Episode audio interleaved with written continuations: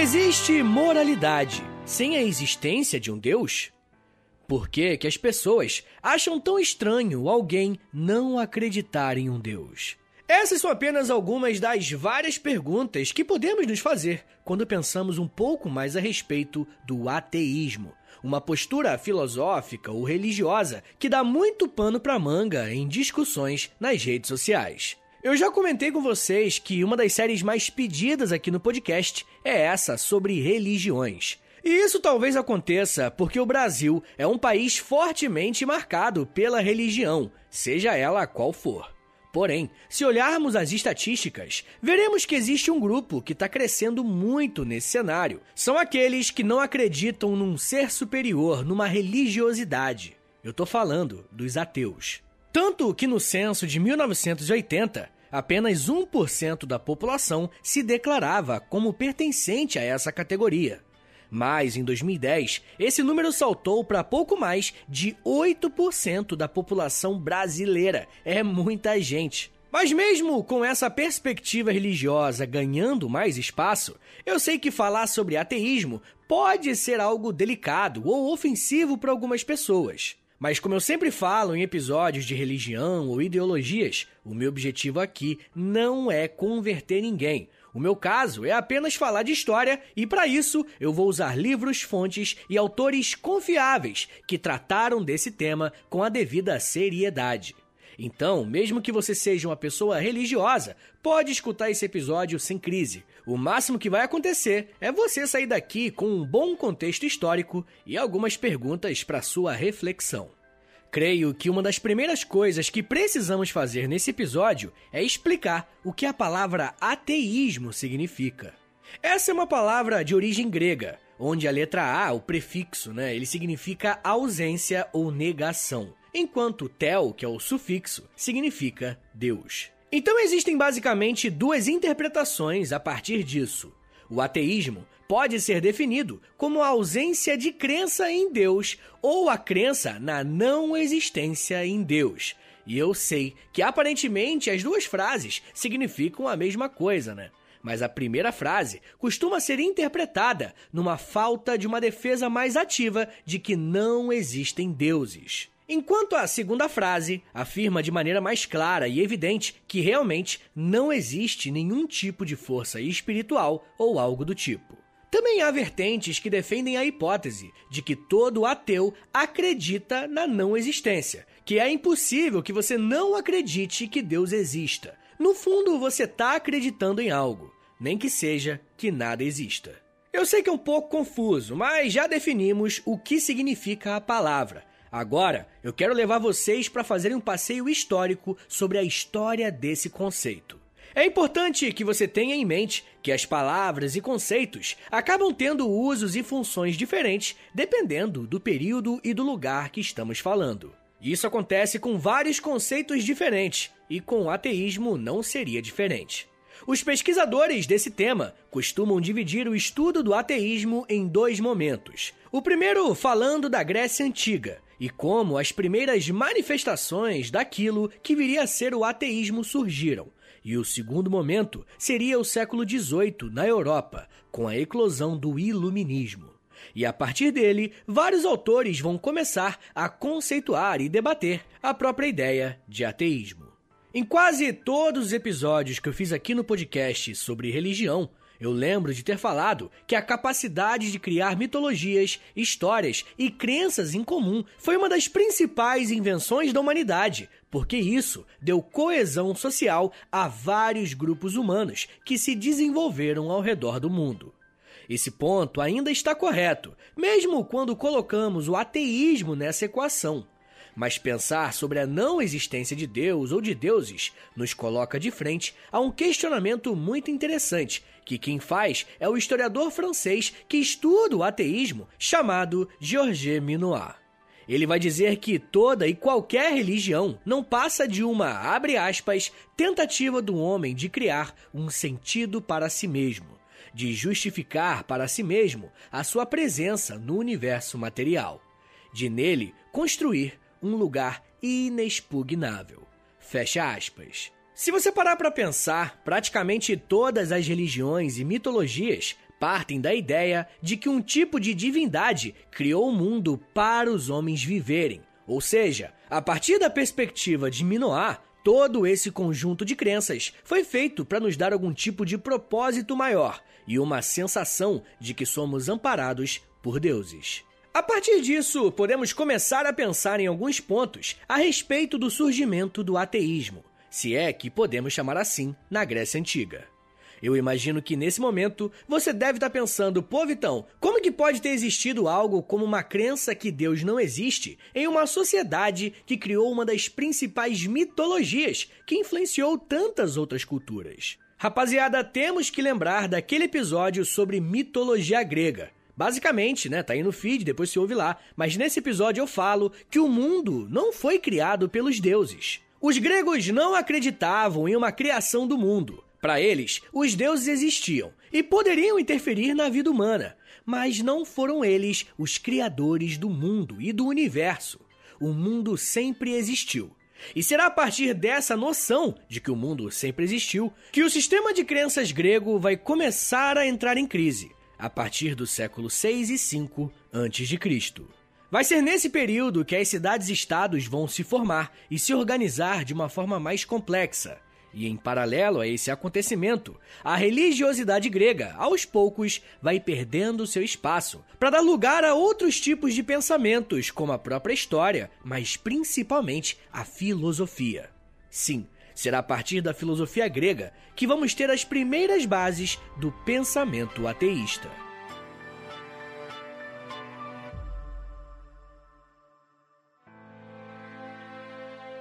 De todas as correntes filosóficas surgidas na Grécia Antiga, talvez a mais importante para o episódio de hoje seja a filosofia pré-socrática. Esse período da filosofia grega é marcado pela tentativa de explicar o mundo a partir de uma lógica, a partir do uso da razão, e não mais se embasando nas explicações religiosas dadas até esse momento. Molecada, temos que lembrar que a mitologia grega era bastante eficiente em explicar diversos elementos do mundo, desde explicar a chuva, emoções ou até mesmo coisas mais mundanas como o sono que no caso eles atribuem a Morfeu, o deus do sono. E a partir dessa explicação lógica para o funcionamento do mundo, os filósofos gregos pré-socráticos vão ser os primeiros a formularem pensamentos materialistas, ou seja, esquemas de pensamentos que não vão usar nenhum tipo de elemento espiritual, mágico ou místico. Para uma sociedade fortemente marcada em uma relação próxima com as divindades, isso era uma grande mudança de mentalidade e na forma de agir. Mesmo que não exista nenhum registro fiel sobre o que pensava esse filósofo, uma das primeiras pessoas a serem consideradas ateias pertencia a esse período pré-socrático da Grécia. Eu tô falando de Diágoras de Melos. Diágoras provavelmente recebeu essa fama não por ter escrito um livro ou um tratado, mas existe uma lenda que diz que ele foi até uma estátua de Hércules feita de madeira e tirou algumas lascas para fazer uma pequena fogueira para esquentar o seu prato de lentilha. E pode até parecer uma história simples e até meio bobinha, mas mostraria como Diágoras tinha não só um desrespeito por essa divindade, como principalmente demonstrava uma grande indiferença a Hércules. Bom, mas a relação do ateísmo com o período pré-socrático não está apenas na formulação de ideias baseadas na lógica ou em filósofos que atentam contra uma estátua de divindades. Existiram pessoas que foram mais explícitas em falar que não acreditavam na existência dos deuses, que geralmente eram venerados e adorados. Epicuro, que viveu entre 341 a 270 a.C., questionou a ideia de que a alma humana fosse imortal. Para ele, nossa alma é puramente material e mortal, ou seja, morreu, acabou, não tem nada em seguida. E a partir desse pensamento, criou-se a ideia de que se deuses existiam, eles não estavam preocupados com os seres humanos. Quem concordou com isso foi Lucrécio, dizendo que se existissem deuses, eles estariam completamente despreocupados com a humanidade. E por isso eram incapazes de fazer qualquer coisa para afetar o mundo natural. Por esse motivo, a humanidade não deveria ter medo daquilo que é sobrenatural, tá ligado? Essa corrente de pensamento, na era moderna, vai ser mais enquadrada no que conhecemos como agnosticismo, que é diferente do ateísmo porque não chega a afirmar categoricamente que Deus não existe. Só diz que não é possível chegar a essa conclusão.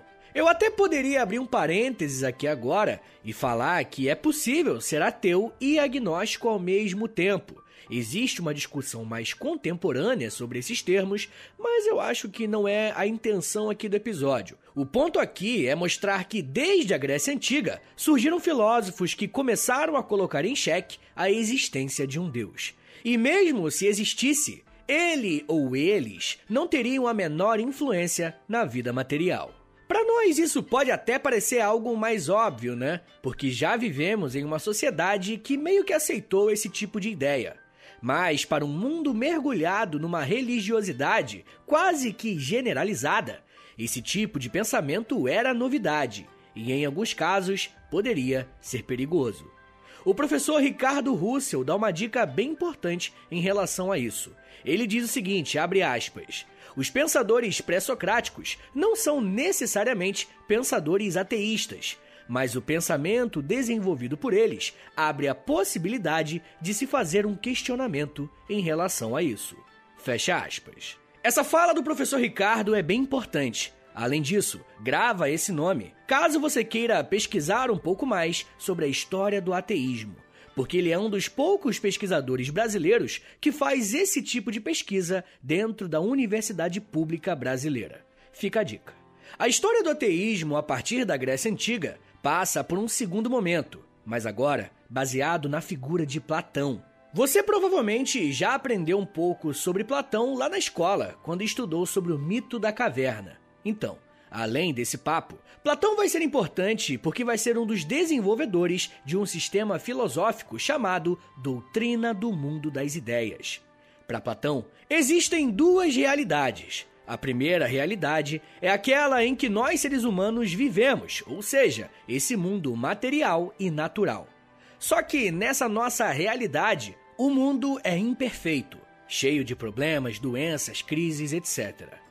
Mas Platão vai dizer que existe ainda uma segunda realidade, que é o mundo das ideias.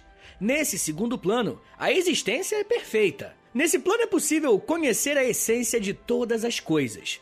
Platão ainda vai dizer que toda a noção de justiça, de verdade e de moral partem desse mundo das ideias. O mundo dos seres humanos seria como se fosse uma representação imperfeita e quebrada desse mundo que é perfeito.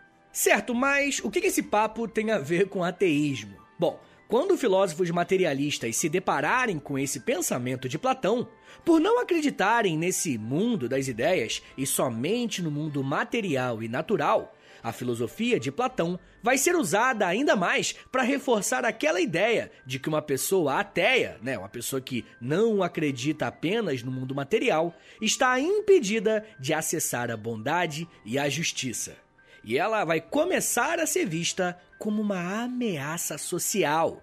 Esse tipo de visão relacionada aos ateus existe até hoje em dia, né? Você já deve ter visto alguém falando, pô, se você não acredita em Deus, como que você pode praticar boas ações? Para quê? Esse tipo de falácia tá ligado a essa interpretação da filosofia de Platão. Não tenham dúvidas de que esse tipo de mentalidade já foi reforçado por diversas sociedades e até por algumas religiões para criar esse estigma em relação aos ateus ao longo da história. Rapaziada, a gente ainda tem muito para falar sobre desde os primeiros ateus até o desenvolvimento de uma teoria mais elaborada, e eu quero te explicar bem como que isso se construiu. Mas me dá um minutinho aí, tá, gente? Que daqui a pouco a gente volta e eu falo um pouco mais sobre igreja, perseguição, teoria e redes sociais. Pois é, segura aí que é um minutinho só.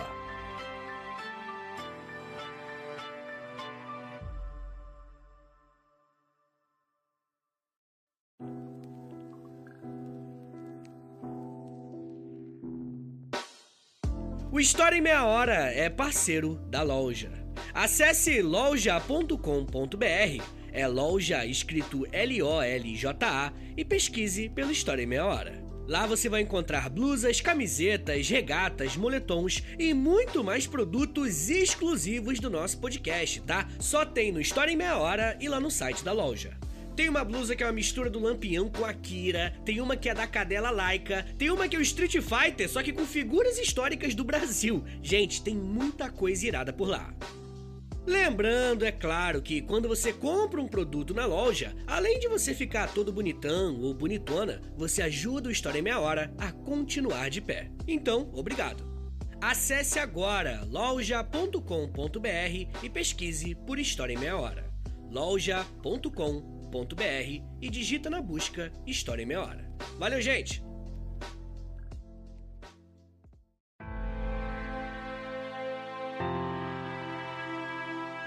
Abre aspas. A fé é frequentemente a vaidade do homem que é muito preguiçoso para investigar. Fecha aspas.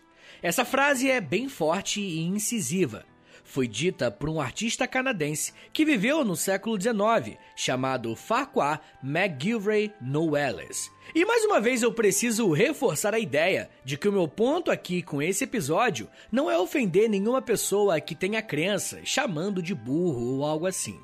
Mas a frase que esse pintor usa é muito interessante e vai basear a segunda parte desse episódio, que é mostrar como uma mentalidade ateia, que surgiu na Grécia Antiga, se desenvolveu até chegarmos à criação de teorias mais avançadas e complexas em defesa do ateísmo. Como vimos, a filosofia pré-socrática abriu uma porta importante para o questionamento a respeito da existência ou não de divindades.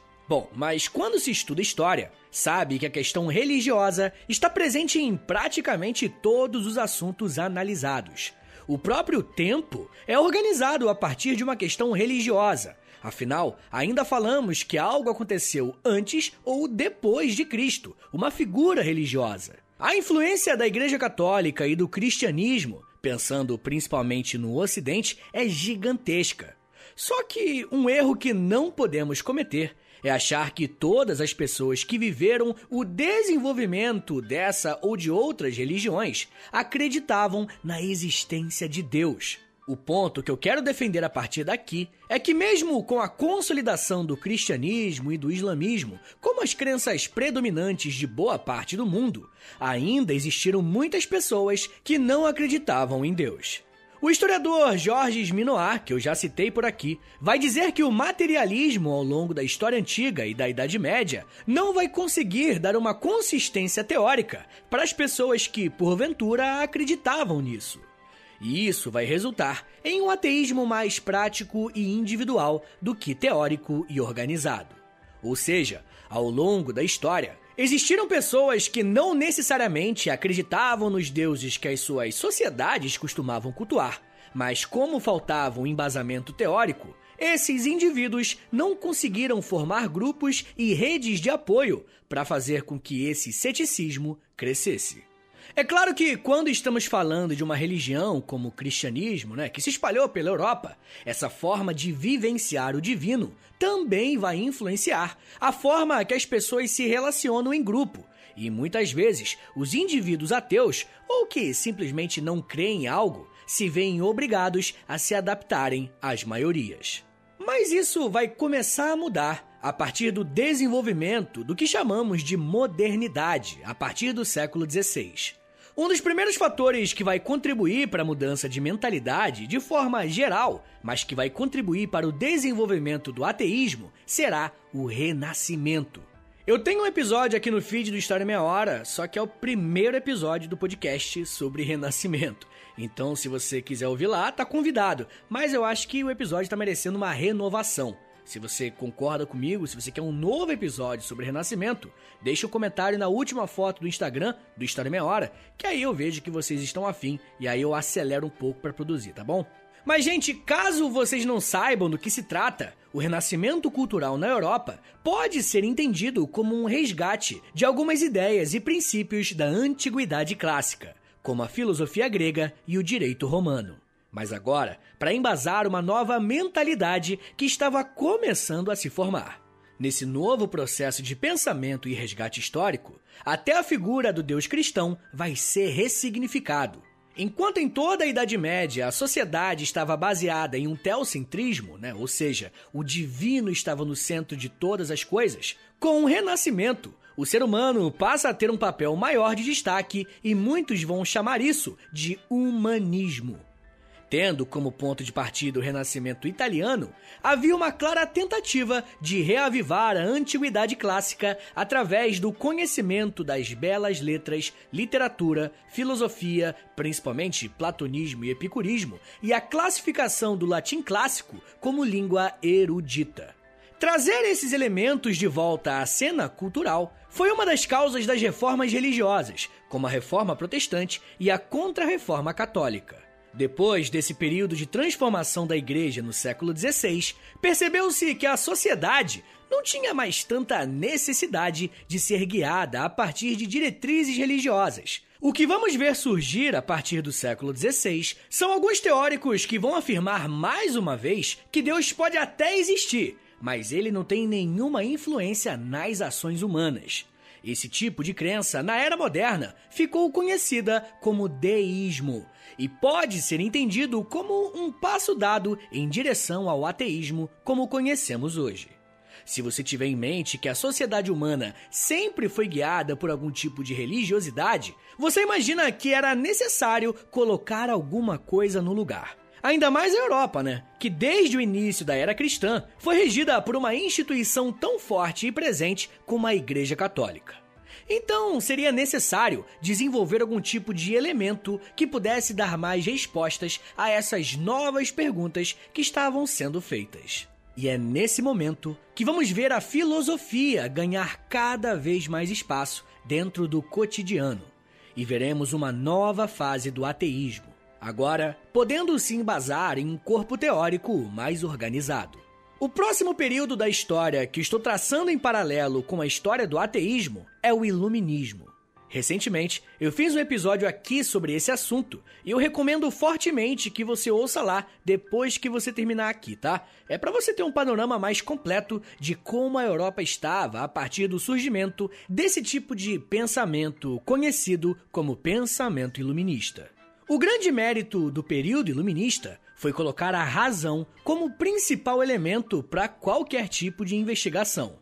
Seja essa investigação de natureza filosófica, econômica, biológica ou religiosa. Mas uma coisa que muita gente acaba escorregando é tratar os filósofos iluministas como filósofos ateus. Toma cuidado, porque eles não são mesmo fazendo críticas severas à igreja, a acusando de obscurantista. Muitos pesquisadores aproximam esses pensadores de um deísmo do que de um ateísmo. Mas, por outro lado, isso não quer dizer que não existiram filósofos ateus a partir do iluminismo, tá? Provavelmente, um dos principais nomes dos ateus iluministas é o Barão d'Holbach, que escreveu em 1770, de maneira anônima, o livro Sistema da Natureza. Nessa obra, o Barão defende a ideia de que o mundo existe a partir do materialismo. Ele fala, por exemplo, que a mente humana é identificada apenas com o cérebro. Não existe nenhum tipo de alma ou algo parecido. Provavelmente, um dos pontos mais chocantes do autor é dar ênfase no seu texto em negar a existência de Deus e afirmar que qualquer tipo de crença em um ser superior é um produto do medo, por falta de uma compreensão real do que seja o mundo. Para muitos pesquisadores do tema, essa obra do Barão Doubá será a primeira obra ateísta da era moderna.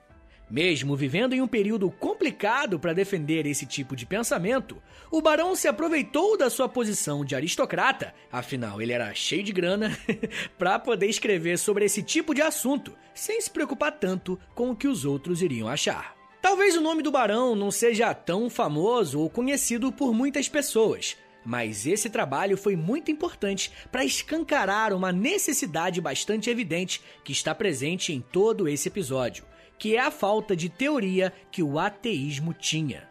E quando me refiro à teoria, não quero dizer que não existia um aqui ou ali escrevendo sobre ateísmo. Eu tô falando que não existia um movimento organizado, voltado para debater e desenvolver isso que estamos chamando de ateísmo.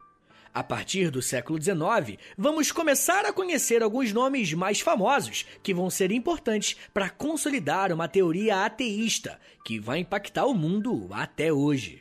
O filósofo alemão Ludwig Feuerbach, ao escrever o livro chamado A Essência do Cristianismo, em 1841, vai dizer que a ideia de Deus é uma espécie de projeção dos atributos do ser humano que são divinizados e encarados como um padrão perfeito.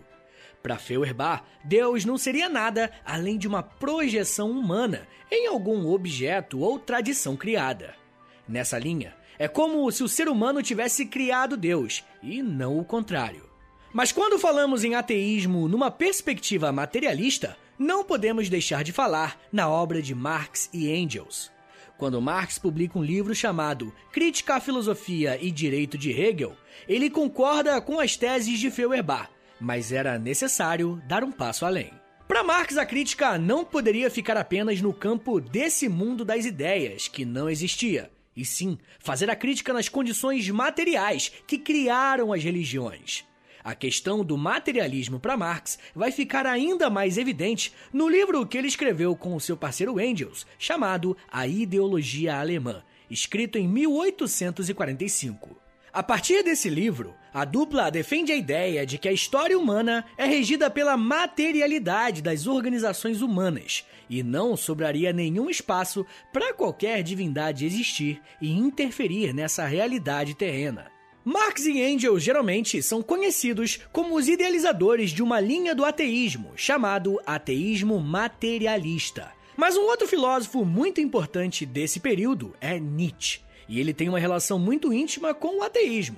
Mas eu quero falar mais sobre isso no episódio exclusivo para os apoiadores, tá? No episódio dessa semana eu vou falar um pouco sobre o ateísmo e Friedrich Nietzsche. Se você quiser ouvir esse episódio e os outros 60 episódios que tem por lá, é só você assinar o apoia.se barra História em Meia Hora, que você vai estar tá me ajudando e vai estar tá recebendo conteúdo exclusivo, tá bom? Mas enfim, gente, desde então, Cada período da história desenvolveu as suas próprias bases para um ateísmo fundamentado em um raciocínio lógico e amparado na dúvida.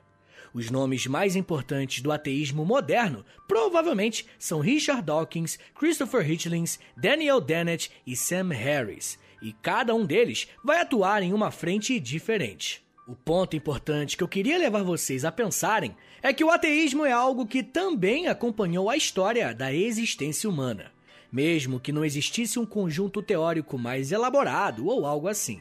Mas nos dias de hoje, comunidades ateístas definem o termo ateu e agnóstico de uma forma bem interessante. Basicamente, o prefixo a é uma negação, certo? Então, o ateísmo e o agnosticismo estão negando o teísmo e o gnosticismo. Então, para você definir o que é um ateu ou um agnóstico, você precisa definir o que é um teísta ou um gnóstico. Basicamente, o teísta é alguém que tem fé. A palavra é essa, fé, que acha, que sente que Deus existe. Enquanto o gnóstico, né, que vem da palavra gnose, que significa conhecimento em grego, ele sabe, ele defende que ele tem o conhecimento sobre a existência de Deus. Então, um ateu é alguém que acha, que sente, que tem fé que Deus não existe. E um agnóstico é uma pessoa que não sabe se Deus existe. Então é perfeitamente plausível que as pessoas possam se considerar ateus e agnósticos, os dois ao mesmo tempo. Afinal, a fé é uma coisa, o conhecimento é outra. Você pode achar que Deus não existe, mas você pode falar também que não tem certeza disso. Então você é um ateu e agnóstico. Ou você pode falar que Deus existe, você sente isso, você tem fé nisso, mas não tem certeza, o que te faria um teísta agnóstico. Ou você pode ser também um ateu, uma pessoa que acha que Deus não existe, que tem fé que Deus não exista, e você tem certeza, que você tem conhecimento sobre o assunto, o que te faria um ateu gnóstico. Por outro lado, você pode ter fé em Deus, você pode sentir que ele existe e você pode ter certeza, você pode ter conhecimento de que Deus existe. Então você seria um teísta gnóstico. Novamente eu preciso te dizer que essas definições de teísmo e gnosticismo são definições mais contemporâneas, onde comunidades ateístas pelo mundo costumam usar dessa forma, mas nem hoje em dia isso é consensual. Mas de qualquer forma, a grande moral do episódio é deixar claro que, da mesma forma que é um mito dizer que uma pessoa ateia não pode ser bondosa e justa, o contrário também não é verdadeiro. Não é porque alguém é ateu ou religioso que esse indivíduo é mais ou menos desprovido de inteligência. Eu faço esse comentário porque quando vemos debates sobre isso em redes sociais, quase nunca sai algo produtivo e que realmente leva as pessoas à reflexão. Quando estamos interessados em fazer com que o outro entenda o nosso ponto, a primeira coisa a se fazer é aprender a ouvir e a não subestimar o que o outro pensa. Nós temos que entender que o outro também tem direito de ter crenças diferentes das nossas, ou simplesmente não ter nenhum tipo de crença.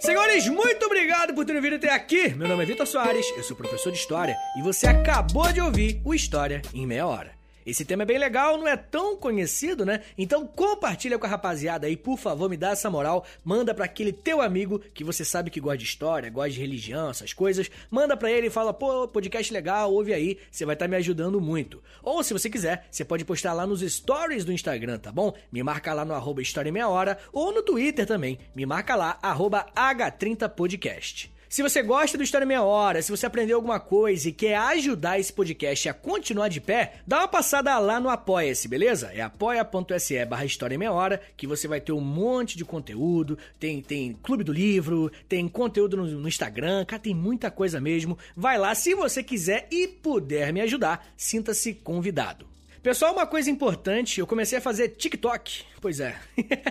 Muita gente não esperava ouvir essa frase, mas é isso mesmo. Eu tô fazendo todo dia um TikTokzinho sobre história, obviamente, lá no arroba Soares, mas tô fazendo no arroba Soares no Instagram também, tá? Eu tô postando lá no Reels e no TikTok, até no Quai eu tô postando, tá ligado? Tô postando tudo quanto é canto. Tem que atirar pra tudo quanto é lado, rapaz. Não pode ter medo, não.